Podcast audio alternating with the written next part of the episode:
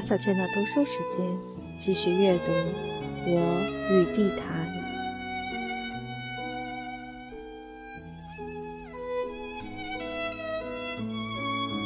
记忆与印象二，老海棠树。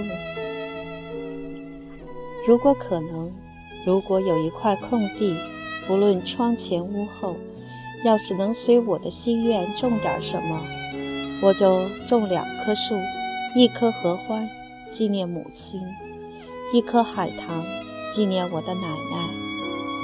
奶奶和一棵老海棠树。在我的记忆里不能分开，好像他们从来就在一起。奶奶一生一世都在那棵老海棠树的影子里张望。老海棠树近旁高的地方有两条粗壮的枝桠，弯曲如一把躺椅。小时候我常爬上去，一天一天的就在那儿玩。奶奶在树下喊。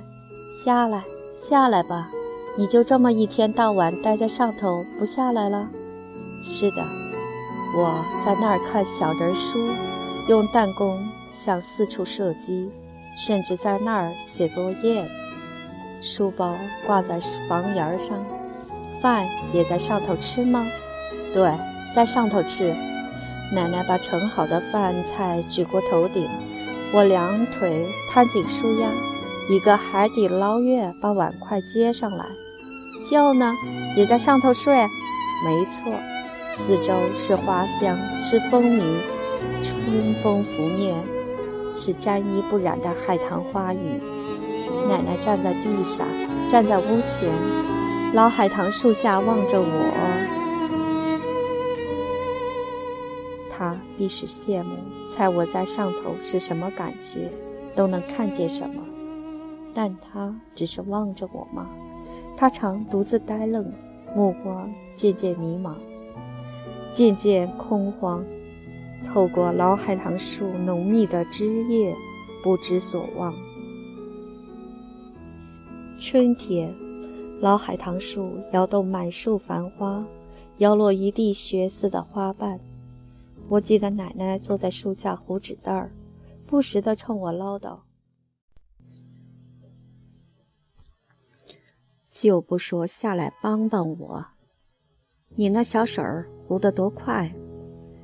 我在树上东一句西一句的唱歌。奶奶又说：“我求过你吗？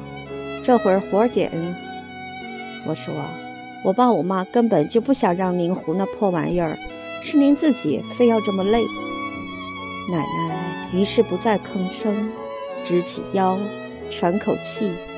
这当儿就有呆呆的张望，从粉白的花间一直到无限的天空，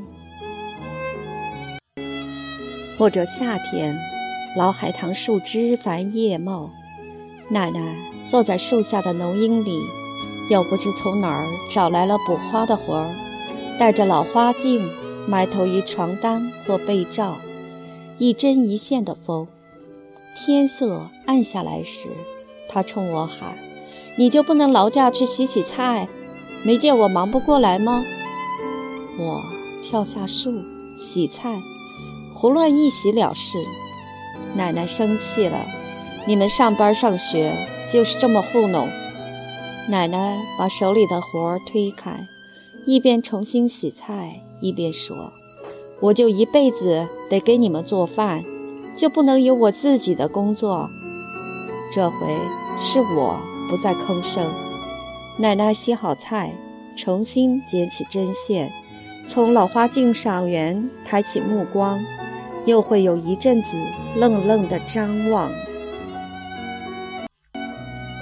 有年秋天，老海棠树照旧果实累累，落叶纷纷。早晨，天还昏暗。奶奶就起来去扫院子，唰啦，唰，院子里的人都还在梦中。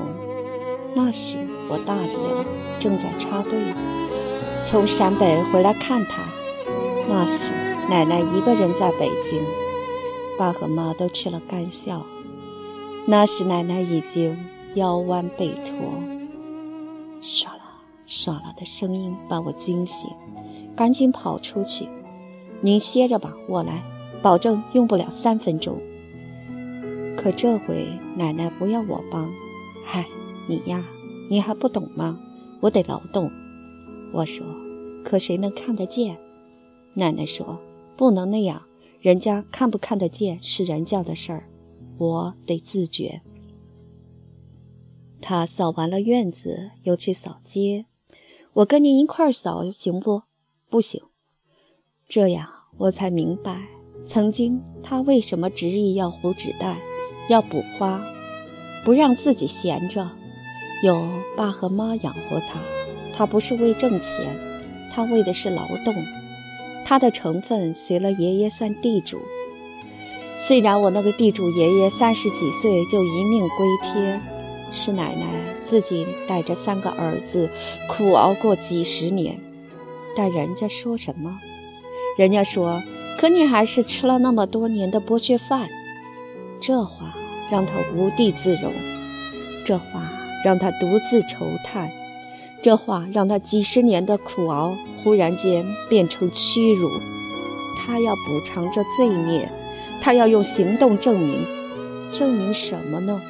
他想着，他未必不能有一天自食其力。奶奶的心思，我有点懂了。什么时候他才能像爸和妈那样，有一份名正言顺的工作呢？大概，这就是他的张望吧，就是那老海棠树下缕缕的迷茫与恐慌。不过，这张望，或许。还要更远大些，他说过，得跟上时代。所以冬天，所有的冬天，在我的记忆里，几乎每一个冬天的晚上，奶奶都在灯下学习。窗外，风中，老海棠树枯干的枝条敲打着屋檐，摩擦着窗棂。奶奶曾经读一本扫盲识字课本。再后是一字一句地念报纸上的头版新闻。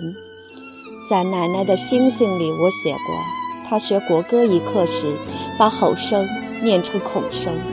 我写过，我最不能原谅自己的一件事。举着一张报纸，小心地凑到我跟前。